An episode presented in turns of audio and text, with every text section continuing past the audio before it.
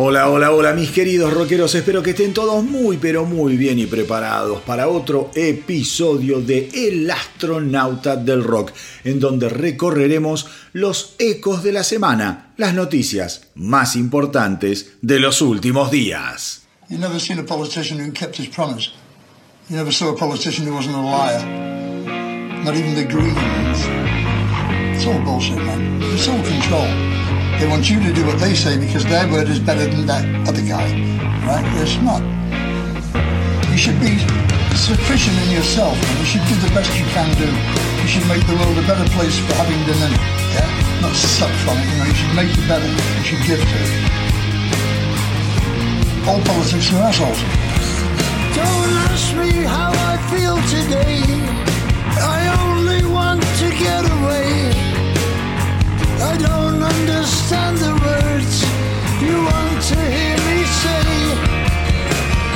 I don't believe there's anyone on earth to stop us going wrong. Don't ask why I like silence. I'll shake you to the bone. Shake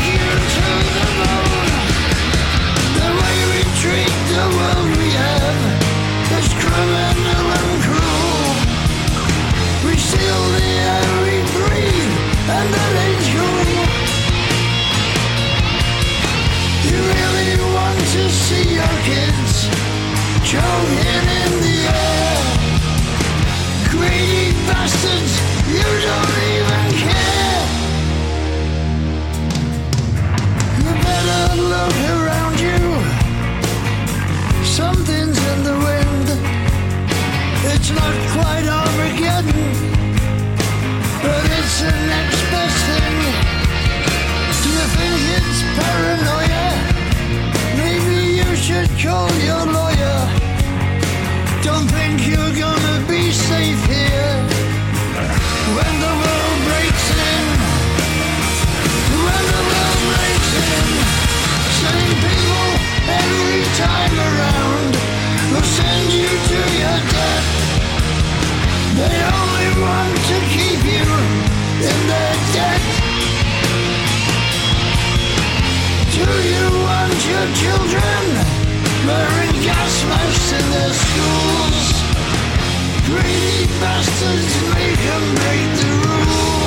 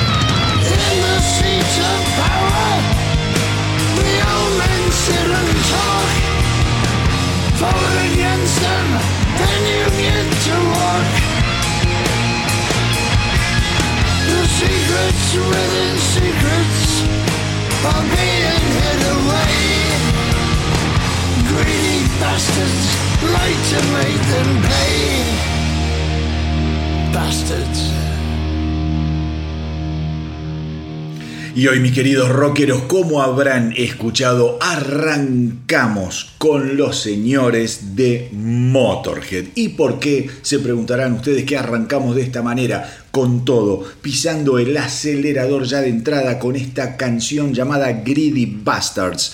Pues bien, justamente porque Greedy Bastards es una nueva canción que se ha conocido esta semana de eh, Motorhead y que va a eh, pertenecer a lo que es el álbum, la reedición de Bad Magic, que se va a llamar Bad Magic Seriously Bad Magic. Greedy Bastard, como les digo, es una canción que pertenece a esa franja de tiempo, al año 2015. Ya es la segunda, la segunda canción que nos dan a conocer. La primera fue Bullet in Your Brain, atronadora y excelente canción que acá ya escuchamos en El Astronauta del Rock hace unas semanas atrás. Y lo interesante es que eh, todo lo que rodeó a Bad Magic en algún punto, en algún punto fueron sesiones repletas, repletas de mucha, mucha magia. Había una energía muy especial. Para aquellos que no lo saben, yo les cuento que, bueno, Bad Magic fue el último álbum de Motorhead, el último álbum, obviamente, grabado por Lemmy Kilmister Lemmy venía de eh, padecer un desmejoramiento en su salud durante los últimos años de su vida. Finalmente fallecería en el año 2015, en diciembre de 2015, luego de la grabación de Bad Magic, que se convertiría en el último álbum y en el álbum número 23 grabado por los Motorhead. La verdad es que cuando se conocían las noticias sobre la edición de Bad Magic, muchos, muchos eran los que veían a este nuevo trabajo en su momento como em, algo a lo que no le apostaban muchas fichas, algo quizá innecesario, algo que em, generaba muchísima, muchísima incertidumbre. ¿Y esto por qué es? Porque como yo les digo, Lemmy venía sufriendo un deterioro en su salud durante los últimos años, muchas giras que habían presentado shows suspendidos o eh, antes de que comenzaran los shows o directamente en la mitad de los shows o un tiempo, unas canciones adentro de los shows.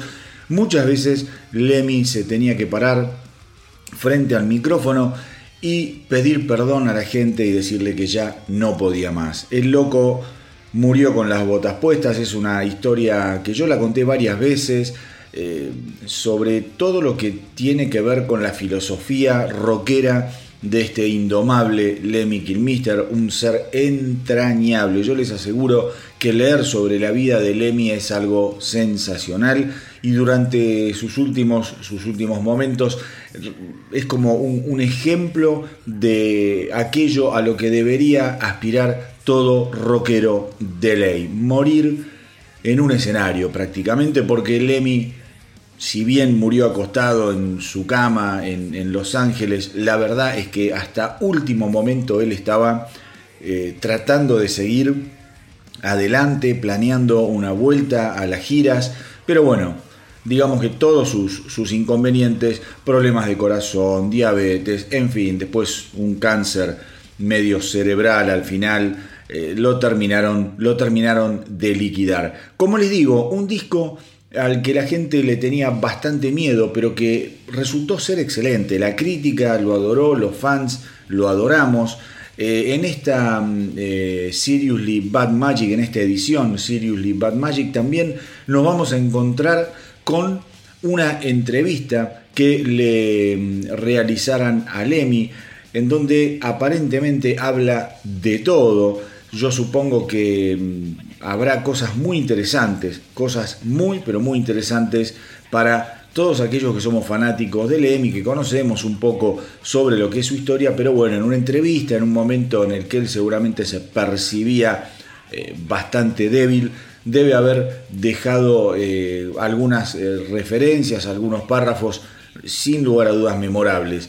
Em, ya les digo, más allá de las expectativas bajas que había sobre este álbum, cuando la gente escuchó canciones como eh, Thunder and Lighting, que es tremenda, o Teach Them How to Bleed, otra joya, otra gema de rock pesado, bueno, ahí ya se disiparon todas, todas las dudas absolutamente, y yo siempre recomiendo que traten de escuchar cuando escuchan Bad Magic y de prestarle atención a lo que es el tema Till the End. Un Lemmy eh, absoluta, absolutamente genial, eh, que conmueve hasta los huesos, ya anticipando lo que él sabía que estaba por llegar, el final de su vida. Así que bueno, lo que acabamos de escuchar, acuérdense, Greedy Bastards, y a medida que vayamos teniendo más datos sobre la edición de Bad Magic, Seriously Bad Magic, se los voy a ir contando.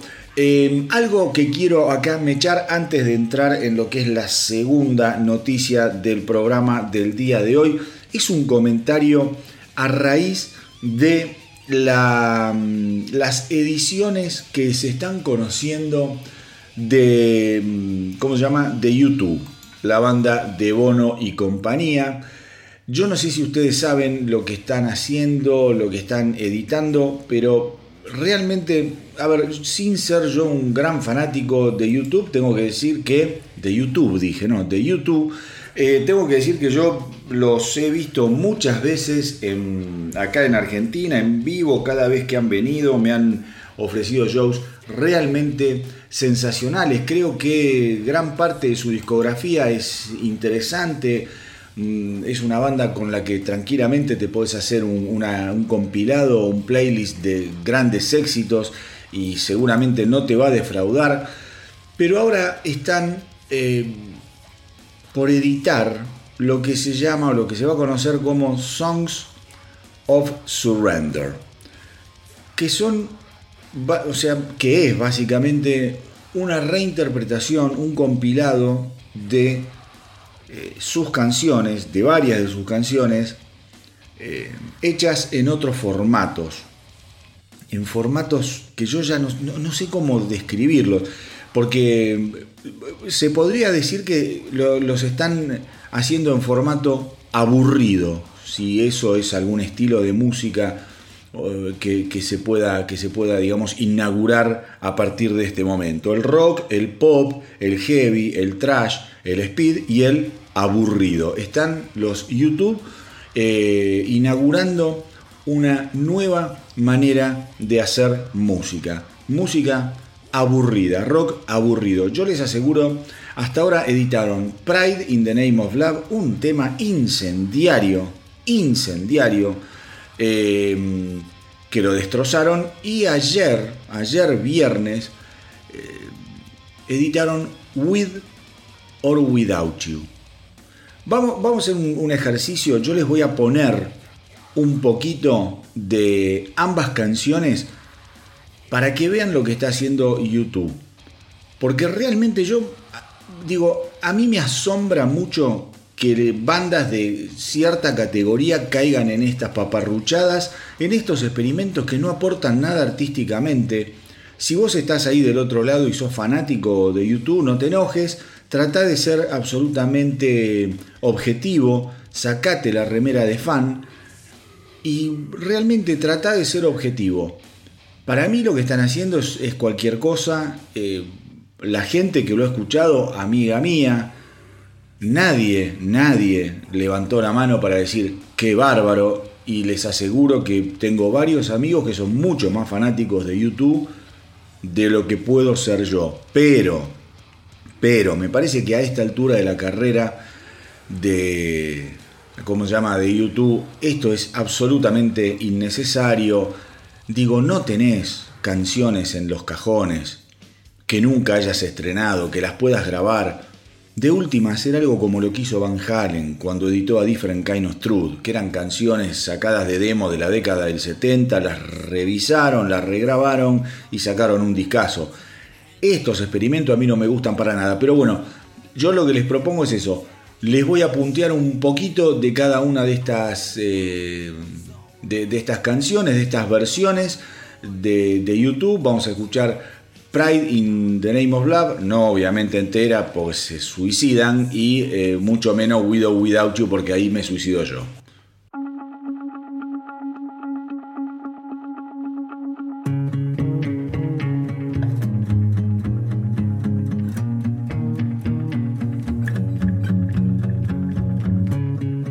See the stones in your eyes. Am I such a thorn in your side? Should I wait for you?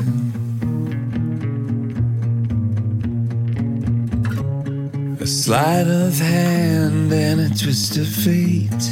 On a bed of nails, you make me wait. without you. With or without you.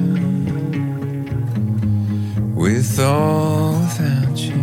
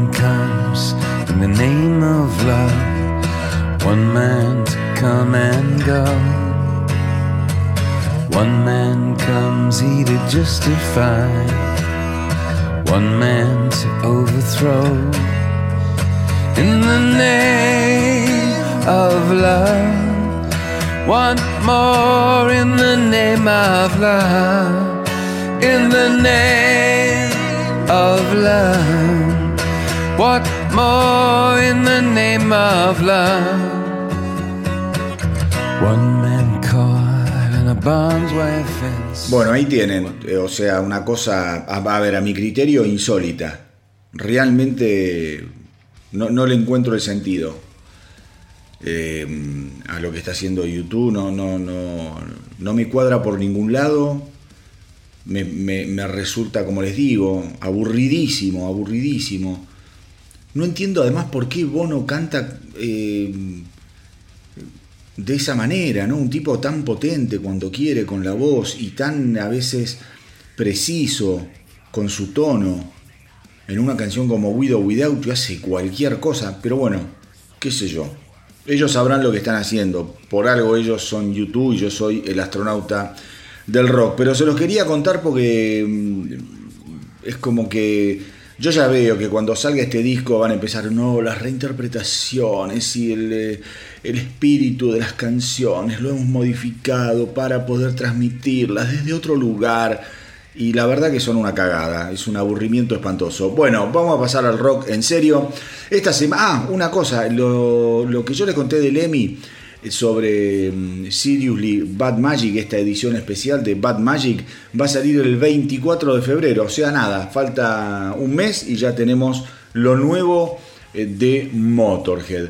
Eh, les quería contar que esta semana también se supo que Motley Crue comenzó los ensayos con su nuevo guitarrista, John Five, con el que van a visitar eh, a todo el mundo en su gira junto a los Def Leppard The World Tour, una gira que va a pasar también por acá, por Argentina. Recuerden que yo les conté que John Five fue guitarrista, entre otros, ¿no? De Rob Zombie, de Marilyn Manson, un tipo, un tipo extraordinario a la hora de tocar la guitarra, un animalito de Dios, un tipo muy pero muy talentoso para muchos, creo que para mí también, es mucho violero para la propuesta de, de como es de Motley Crue, pero al mismo tiempo te digo, y esto también ya lo señalé acá, creo que es un, un experimento súper valioso para los Motley Crue. Mick Mars ya sabemos, estaba también afectado por su, su,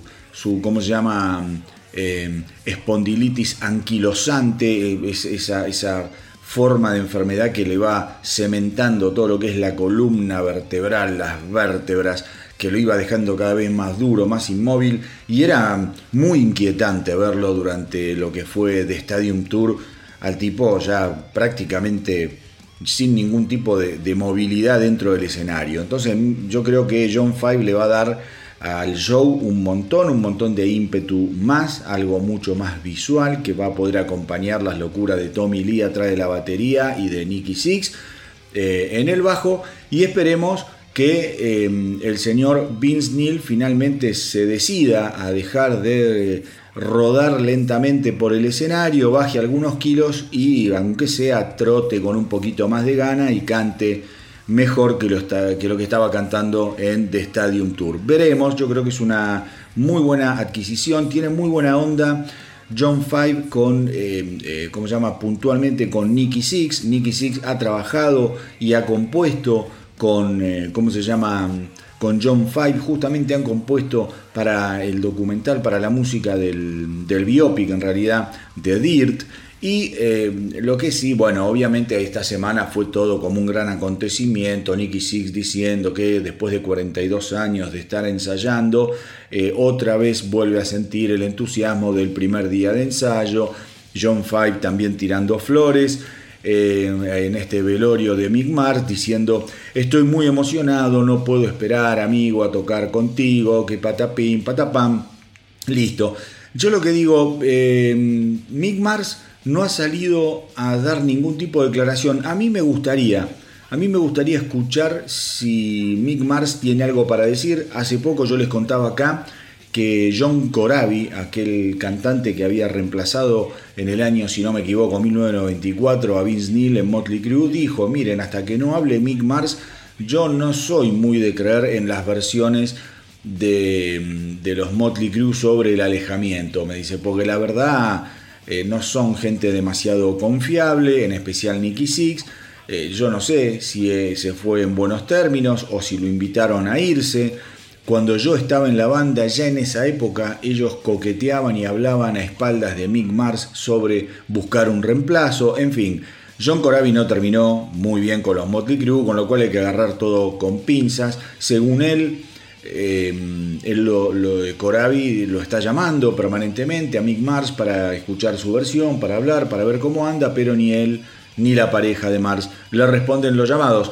Con lo cual, mis queridos rockeros, todo esto, todo esto eh, va a tener seguramente algo más de tela para cortar, porque obviamente eh, lo que dijo Motley Crue, Nicky Six en particular sobre Mick Mars es que bueno, es un hermano, ha sido un soldado durante cuatro décadas, continuaremos llevando nuestro legado a generaciones de fanáticos y honraremos eh, a Mick eh, en cada gira y en cada show que hagamos como Motley Crue. Digo la típica, que está bien, esto ya son empresas, ¿cómo te podría decir? Eh, son instituciones más que bandas musicales, pero digamos que mm, yo al menos no me esperaba que le dieran salida a Mick Mars pero cuando se la dieron no me pareció algo ilógico. Es algo contradictorio quizá lo que digo, pero yo lo noté muy, muy desmejorado. En realidad noté muy desdibujada todo lo que fue la participación de los Motley Crue en The, Stadium Tour. Y bueno, puntualmente quizá a mí lo que más me desagradó es el, papelón que hace Vince Neil ahí en el escenario pero Mick Mars sí, yo lo había notado un poquito como muy, muy estático, pero nada me hacía prever que el tipo iba a dar un paso al costado o que lo iban a invitar a retirarse. Como les digo, sin embargo, cuando me enteré de la llegada de John Five, no me asombró absolutamente para nada. Eh, veremos cómo sigue la cosa. Como yo siempre les digo, acá en el astronauta del rock, les voy a contar todo, todo, todo.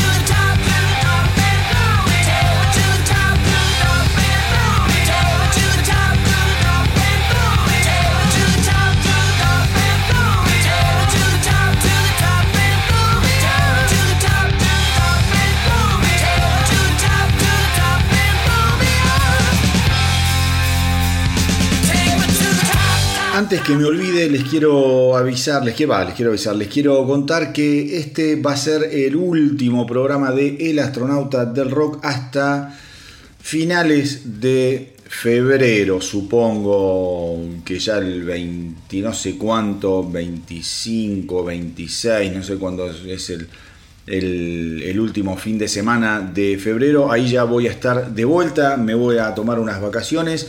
Voy a seguir informando y posteando como hago día a día en forma eh, muy pero muy intensa en el Instagram fundamentalmente, no tanto en lo que es la página web que ya insume un laburo muchísimo más arduo por decirlo de alguna forma y mm, el, como es el, el, Instagram es algo bastante más práctico, bastante más rápido, así que todos aquellos que quieran estar al tanto de lo que está sucediendo en el universo rockero saben que se pueden conectar al Instagram del astronauta del rock y ahí los voy a mantener informaditos todos, todos los días. Les cuento ahora, mis queridos rockeros, que se viene el segundo álbum solista de Cory Taylor, cantante de los Slipknot.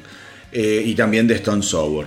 Eh, el tipo está absolutamente entusiasmado. Sabemos que Cory Taylor es muy efusivo, muy para adelante, un genio, escritor, compositor, cantante. Bueno, un tipo realmente, realmente muy, pero muy laburador. Él había sacado su álbum debut que se llamó CMFT, Cory Motherfucking Taylor eh, en el 2020, acá lo escuchamos eh, mucho, ese álbum, lo escuchamos muchísimo. Eh, yo hice una muy buena crítica, a mí me había llamado poderosamente la atención el abanico de posibilidades que nos mostraba ese, ese álbum debut de Cory Taylor, un álbum que tenía rock pesado, pero que también tenía mucho eh, de música country, música, digamos, más bailable, si se quiere, muy bien producido. Em, el productor, el productor de este nuevo, de este nuevo álbum va a ser eh, Jay Roston. Jay Roston ha trabajado con Steel Panther y con Anthrax. Corey Taylor lo que estuvo asegurando es que el tipo, bueno, está súper emocionado, asegura que esta vez este nuevo álbum va a ser más grande, más poderoso que el primero, todo suena mejor, todo funciona mejor, todo funciona bien, dijo él. Em, musicalmente dice que es más difícil, es más rápido, pero asegura que también hay un montón de cosas del primer álbum, elementos de Slipknot, hay elementos de Stone Sour y eh, bueno, eh, lo, que, lo que él asegura, lo que él asegura es que eh, están poniendo todo en marcha, que todavía tienen que, terminar de, bocetar para empezar a grabarlo y terminar de producirlo. No sé, no hay fecha ni siquiera tentativa, ni siquiera tentativa de edición, pero lo, que él, lo que él dice es que la gente no está preparada para escuchar lo que él va a editar con este segundo álbum. Muy, eh, ya les digo, o sea, muy grandilocuentes las declaraciones. Suelen pasar estas cosas, a mí no me dicen nada ni me convencen de nada, la única conclusión es escuchar después el trabajo. Lo que sí les puedo decir otra vez es que el primer álbum de Corey Taylor del año 2020, Corey Motherfucking Taylor, es excelente. Además tuvo muy buenas críticas. Eh, y que un poco las críticas hacen referencia a lo que yo había dicho, fundamentalmente a toda la paleta de colores que el tipo se animaba a mostrar, eh, a, todo lo que tenía que ver con la potencia y la fuerza de él como intérprete, a lo que sonaba y lo que estaba producido, el álbum. Eh, y algunas, miren, algunas de las declaraciones de las críticas ¿no? que se hicieron fue, les voy a leer un par. Esta es del Daily Beast. Dice, encuentra al cantante ampliando sus horizontes y mostrando su considerable versatilidad. Kerrang, Kerrang la revista dijo, Corey Taylor ciertamente, ciertamente no podría haber predicho cuán importante sería una sensación de alegría desinhibida en su debut en solitario. Es justo lo que necesita el 2020 y lo que es más importante, exactamente eso es lo que ofrece. Y eso también es cierto, fue un disco que llegó en el medio del quilombo pandémico, el tipo no lo guardó, lo editó y fue una bocanada de esperanza, una bocanada de diversión, una bocanada de aire fresco en un momento que el mundo estaba para atrás, todo, todo, todo mal. El tipo dijo, bueno, yo voy a sacar mi disco, le voy a inyectar a la gente música, eh, le voy a inyectar a la gente esperanza de esta manera. Y la verdad, la verdad que yo creo que lo logró. Así que mis queridos rockeros, se viene, se viene, no sé en cuánto tiempo, pero ya está confirmado que Cory Taylor está trabajando en su segundo álbum solista.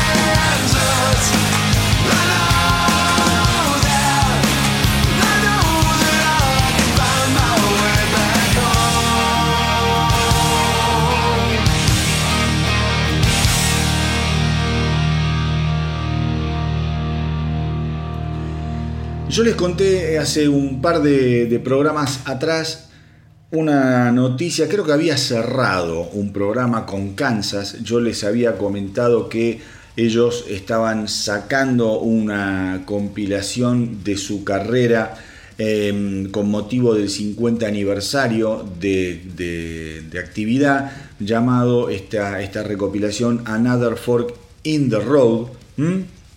Y ahora la, la, gente de Kansas confirmó esta semana que en apoyo a esta sensacional, eh, es compilación, a esta sensacional resumen de su carrera, que si no lo escucharon traten de hacerlo porque es realmente fantástico. Una banda también con una trayectoria, unos discos, unos, eh, unos cambios eh, musicales que se fueron dando a lo largo de cada una de las décadas, de cada uno de los discos que fueron editando, que a mí particularmente me parece de lo más, de lo más interesante de lo que es el rock progresivo, eh, una banda que también pudo hacer hard rock cuando lo necesitó. Verdaderamente, verdaderamente una maravilla. Han anunciado los Kansas esta semana que se van a embarcar en una gira por el 50 aniversario, obviamente. Es una gira enorme, enorme. Eh, la verdad va a empezar el 28 de enero, ahora, dentro de... Como es, de, no, perdón, va a empezar el 2 de junio en Pittsburgh y se va a extender hasta el 28 de enero del 2024. Y ahí van a cerrar en Florida, en Fort Lauderdale. Miren la cantidad de meses, ¿eh? del 2 de junio de este año, del 2023, hasta el 28 de enero del 2024. Una banda ya les digo, de gente grande, 50 pirulos. Eh, el cantante Ronnie Platt dice que está increíblemente entusiasmado con la gira del 50 eh, aniversario y que él le está diciendo a la gente que no puede crear una lista de canciones porque si de él dependiera, esa, esa lista terminaría dando como resultado un show de más de 5 horas. Dice, hay tantas canciones que quiero tocar en vivo que son imposibles de recopilar, creo que los fanáticos van a estar emocionados, no solo de escuchar nuestros éxitos y favoritos eh, que abarcan los 50 años de Kansas, sino también algunas canciones que no se han interpretado en vivo en décadas. Les cuento algo que estoy haciendo, pero estoy haciendo para mí esto. Se me ocurrió... Eh, armarme en Spotify un, playlist que se llama discografías. Entonces directamente clavo ahí las discografías de un montón, un montón de bandas que son de, de, de mi agrado, de mis favoritas. Entonces, el otro día me preguntaba un amigo, pero escúchame, ¿para qué lo haces? Ya tenés como 7000 canciones. Digo, mira, lo hago porque me ahorro un montón de tiempo decidiendo qué quiero escuchar. Yo es en esa lista, tengo a las bandas que más me gustan, meto toda su discografía, pongo play, random, y cae donde cae. Y lo lindo que tiene es que vuelvo a descubrir, como esto que dice Kansas, no solo canciones que yo ya conocía bien y que las escuché muchas veces, estoy descubriendo canciones de mis bandas predilectas que quizá no las había tenido en cuenta en su momento, que no les había prestado atención, y uno ahí se da cuenta muchas veces como con el correr del tiempo algunas canciones, algunos discos que no nos parecían tan buenos o tan acertados, con el correr del tiempo como hay canciones y álbumes que logran eh, tener relevancia y demostrar su valía después de que uno los escucha después de mucho tiempo, ¿viste? Eh, me, me, parece que como ejercicio es súper interesante. Yo, por ejemplo, estoy descubriendo justamente de Kansas, de Rush, eh, wow, qué sé yo, cambiando de, de, de, onda, de Hugh Lewis and the News, un montón, un montón de canciones que digo, ¿y esto? ¿Qué cosa maravillosa? ¿Qué era esto? Uy, esto no le había prestado atención. Realmente es un ejercicio muy pero muy interesante. Les cuento, seguimos, seguimos con lo de Kansas. Eh, se van a empezar a vender las entradas eh, cuando? El 27 de enero. Bueno, ya se empezaron a, vender ayer, 27 de enero. Yo esto lo estoy grabando sábado 28, así que ayer ya se empezaron a grabar. Y yo lo único que les puedo decir, lo único que les puedo decir, mis queridos rockeros, es que no dejen, no dejen pasar, no dejen pasar, no les digo la discografía, pero agarren aunque sea este último grandes éxitos, este, este último compilado, Another Fork in the Road, y empiecen a puntearlo y se van a sorprender con una banda que a lo largo de 50 años ha vendido en el mundo más de 30 millones de discos.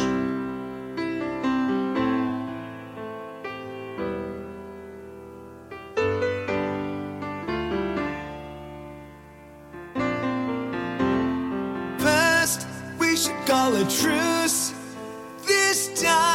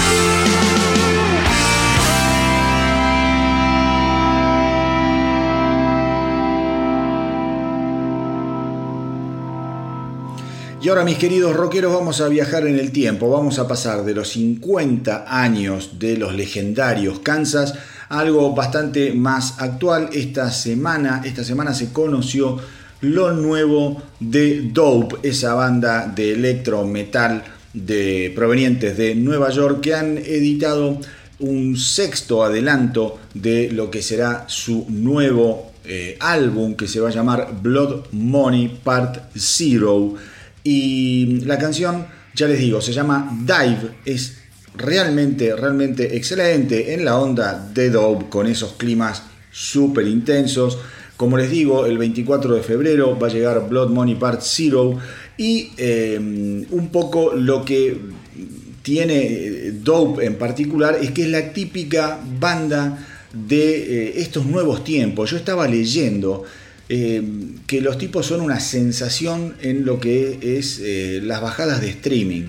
En lo que son venta de álbumes, está calculado que llevan vendidos un millón de, como es, de discos, un millón de, como es, de álbumes, cosa que vos lo lees así y la verdad no te parece algo realmente importante, pero, pero cuando te pones, cuando te pones a leer sobre todo lo que es la, ¿cómo se llama? las bajadas de streaming, los, eh, los DOP ya van acumulando solo en Spotify, solo en Spotify Mm, algo así como 2 millones, un poquito más, de oyentes mensuales y acumulan 100 millones de reproducciones.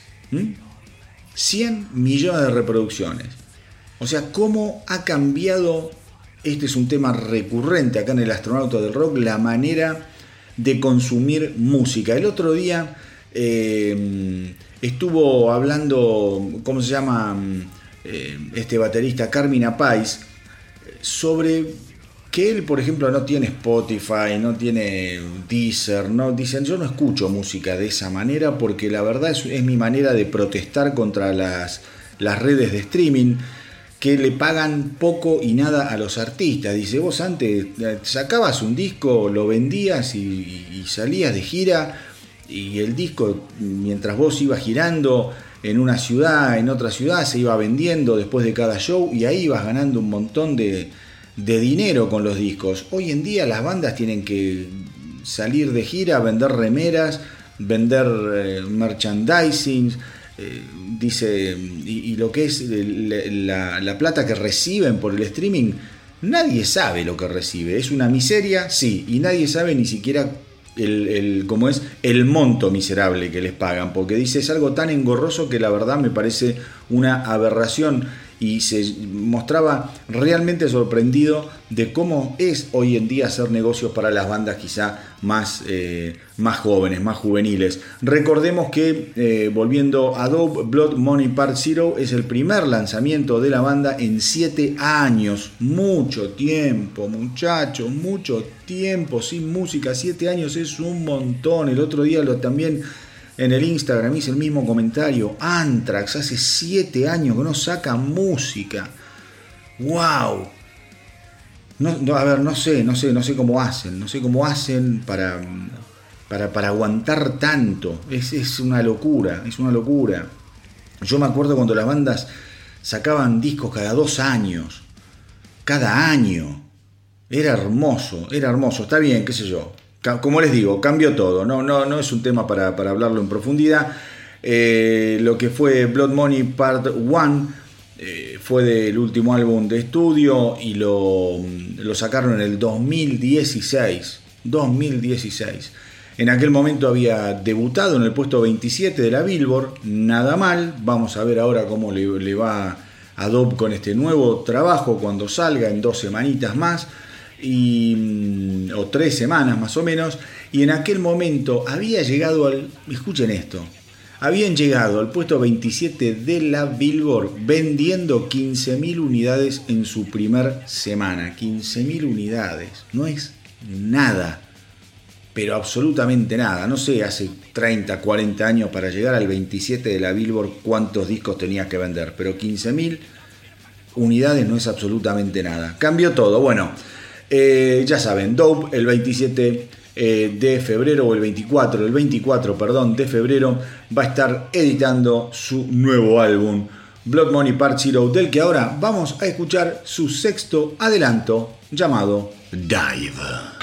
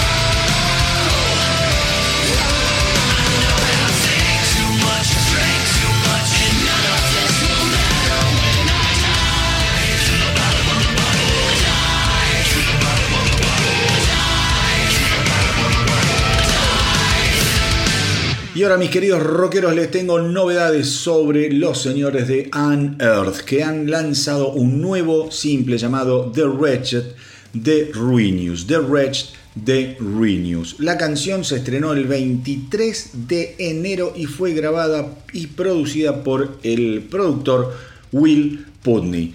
El vocalista de Unearth, Trevor Phipps, estuvo mm, hablando sobre la canción. Básicamente dice que es un resumen de lo que será el próximo álbum de la banda, en todo lo que tiene que ver con la música y con las letras, ya que muestra la agresión, el poder, la melodía, la energía y la oscuridad que es y representa Unearth a toda velocidad. Temáticamente, temáticamente esta canción eh, es básicamente una manera de echarle toda la culpa a la humanidad por la destrucción de nuestro planeta y la extinción masiva de millones de especies, así como la eventual erradicación del hombre debido a nuestra negligencia con la crisis climática. Chupate esa mandarina. Este, sí, está bien, es como un poco mucho, no sé, yo creo que, que prefiero otro tipo de letras, ¿no? Yo prefiero rock and roll all night eh, o Girls Got Rhythm. Eh, no quiero que me estén tirando de la oreja, ¿viste? Por, por tirar una botella de plástico a la basura, qué sé yo. Está bien, son mensajes de las bandas, yo entiendo que ha cambiado todo, yo vengo de otra generación, a mí las cosas con tanto mensaje un poquito me rompen los huevos, que me, se, se pongan a señalar con el dedo, porque después lo quiero ver a este, ¿cómo se llama? Trevor Phipps, si anda en un auto eh, eléctrico o anda en bicicleta o capaz tiene una Ferrari y anda polucionando todos los Estados Unidos o Europa, donde mierda sea que maneje con su auto, ¿no? no digo, me parece que también las bandas son un poquito como demasiado correctas hoy en día y vos tenés que sostener un discurso. No sé cómo es la vida de este señor, pero más allá de eso me, da la sensación de que el rock también eh, está perdiendo un poco de, alegría eh, y, de, favor de un montón de nuevas generaciones. El rock es una música para que te entra en el corazón y en el alma en la adolescencia. Y vos en la adolescencia te querés divertir, no querés que ir al colegio y que te enseñen y después llegar a tu casa, poner un disco de Unearth y que te sigan enseñando y dando una lección de vida. Justamente querés lo contrario. Yo llegaba del colegio y ponía, qué sé yo, ya te digo, eh, ponía Kiss o ponía ACDC, ¿entendés? Eh, o ponía Black Sabbath y nadie me venía a hablar sobre lo que estaba bien, lo que estaba mal. Generalmente me hablaban solamente de lo que estaba mal, eh, o sobre la fiesta, o sobre las mujeres, y me parece que eso se ha perdido en un montón de bandas, en un montón de bandas, ¿no? Que vos las ves y sí, son súper trayeros, son súper hardcore, son súper metaleros, pero el mensaje no sé si es tan pregnante, no sé a quién le importa demasiado estar recibiendo un apercibimiento como yo te digo. Como dice acá el muchacho, dice la extinción masiva de millones de especies, así como la eventual erradicación del hombre debido a nuestra negligencia con la crisis climática. ¿Qué sé yo? Capaz debería haber sido político más que músico. Pero bueno, se los quería informar porque más allá de eso la banda suena tremenda, las cosas por su nombre. Vamos a ver de qué, de qué, de qué viene el 23 de enero con la edición del nuevo álbum de los Unearth. Capaz viene con un pizarrón, un puntero, un borrador, un, eh, ¿cómo se llama? Cartucho de tinta, un lápiz y un sacapunta.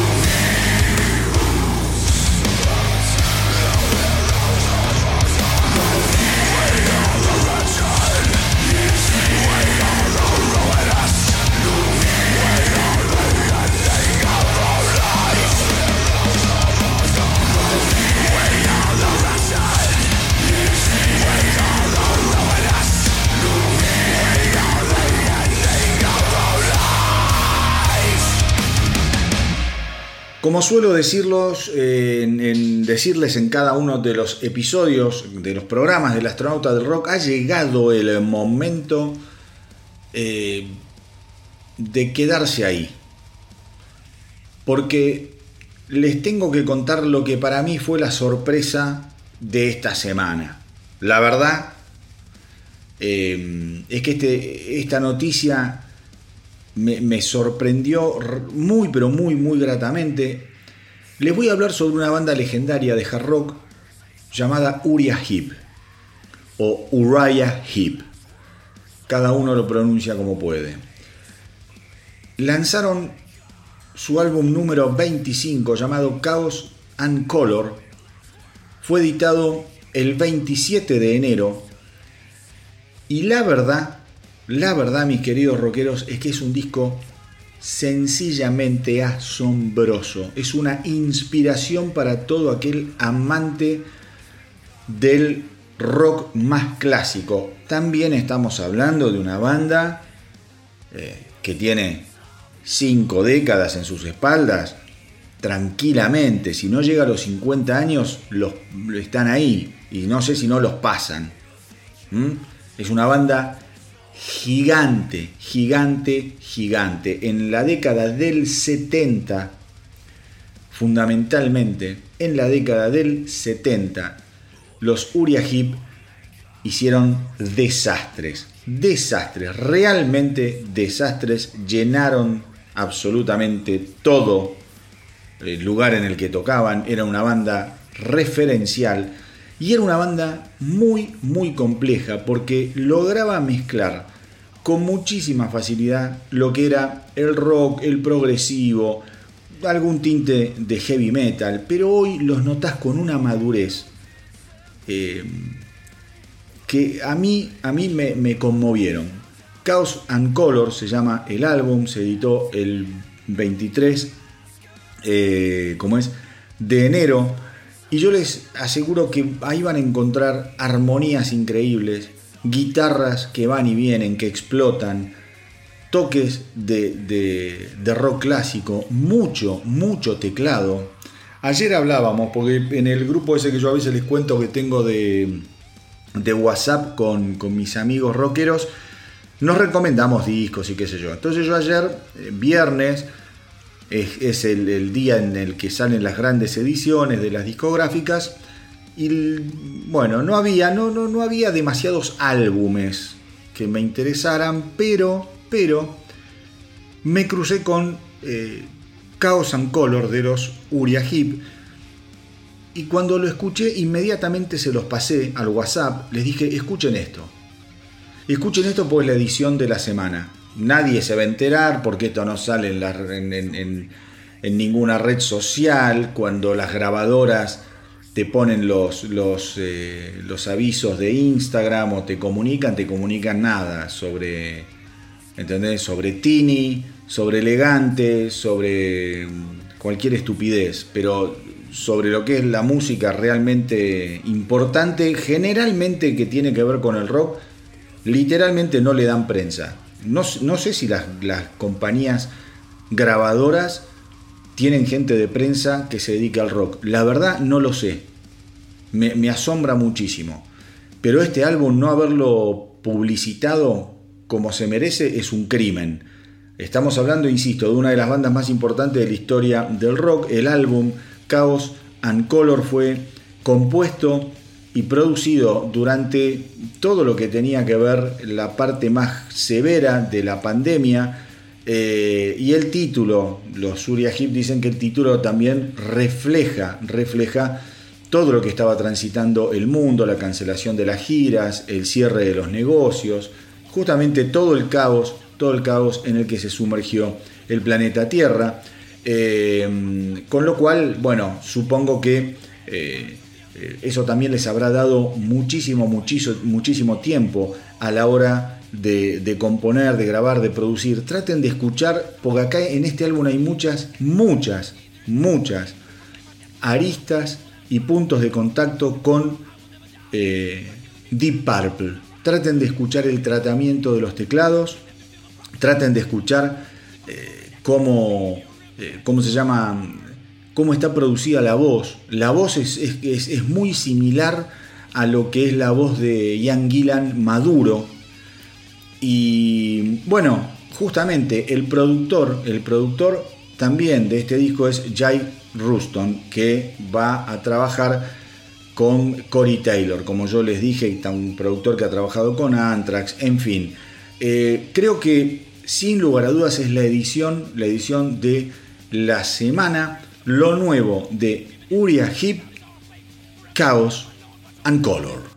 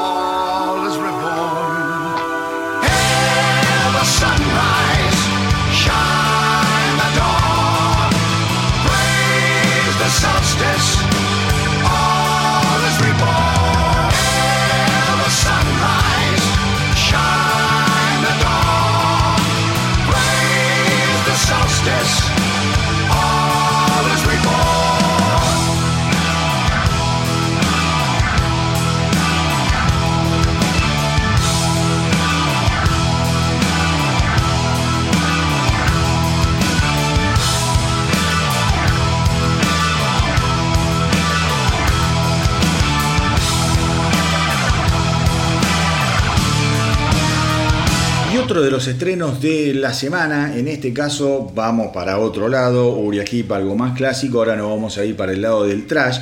Eh, Otro de los estrenos, como les decía, vino de la manito de los trasheros legendarios, veteranísimos de Overkill, que han lanzado un nuevo simple llamado The Surgeon, el cirujano.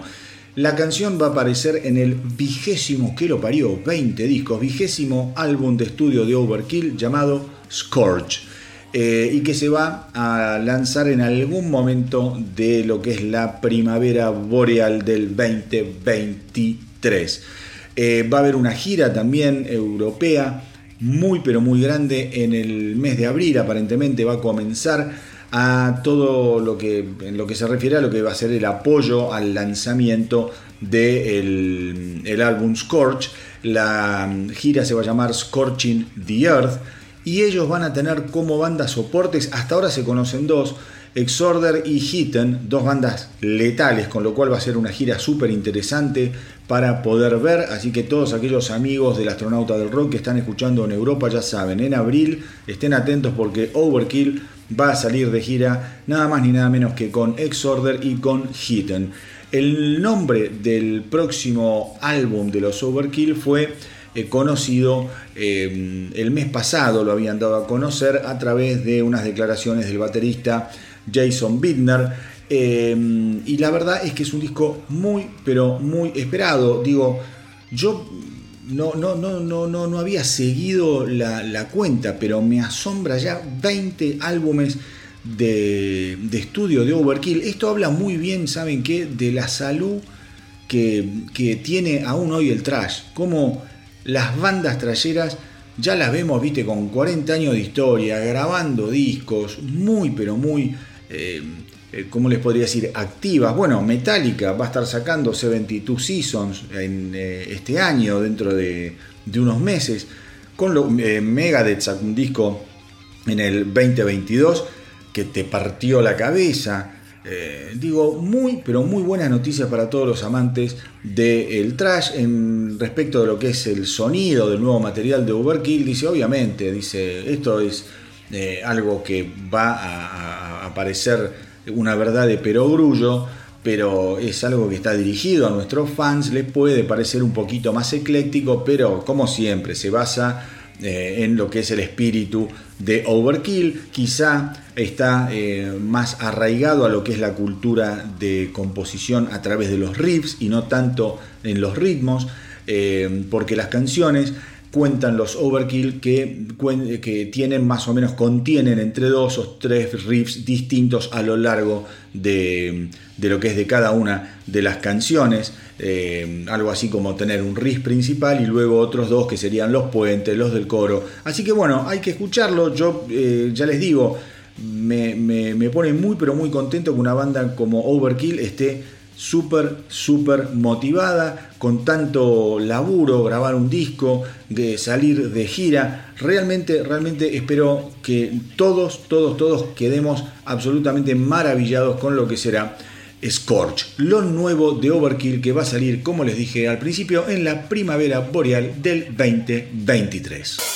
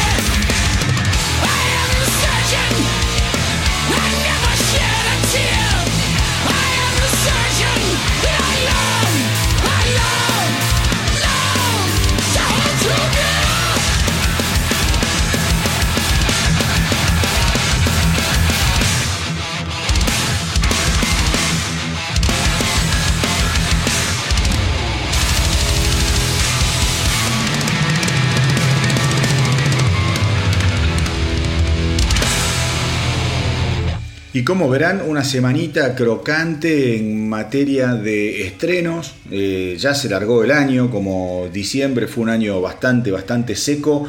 Ya avanzando enero, yo les dije, enero, segunda, se- segunda quincena de enero, febrero, la cosa ya arranca con tutti. Así que estamos empezando a escuchar mucha, mucha nueva música. Y en ese sentido les cuento que esta semana también los rockeros de Atreyu han editado un nuevo simple, muy linda canción, Drowning. A mí me gusta mucho lo que hacen los Atreyu, una banda que, bueno, eh, tuvo sus idas y vueltas, han cambiado de cantante, pero sinceramente se las arreglan siempre para llamarme muchísimo, muchísimo la atención respecto de esta canción, Drowning. La banda asegura que para ellos eh, fue una canción que los ayudó a combatir mucho de lo que puede ser eh, la, mm, la autodepresión. Mm, Dice que mucha gente experimenta oleadas de depresión, ansiedad, miedos, eh, y que esta canción trata también sobre cómo poder enterrar todos esos sentimientos y darles algún, alguna vuelta para llevarlos a un lado positivo, todas esas emociones que son un poco como bastante oscuras, bastante bajoneantes.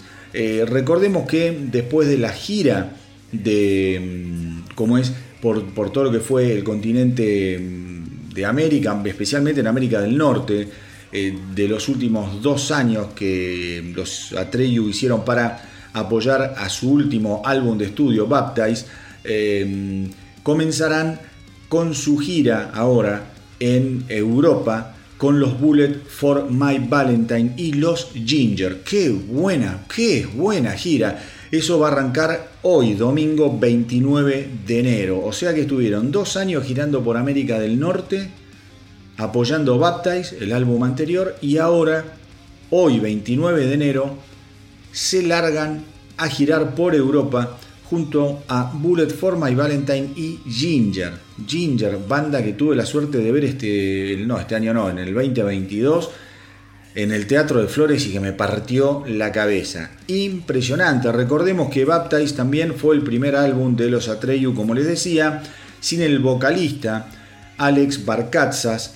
eh, y que fue editado también en medio de la pandemia, un discazo en septiembre del 2020.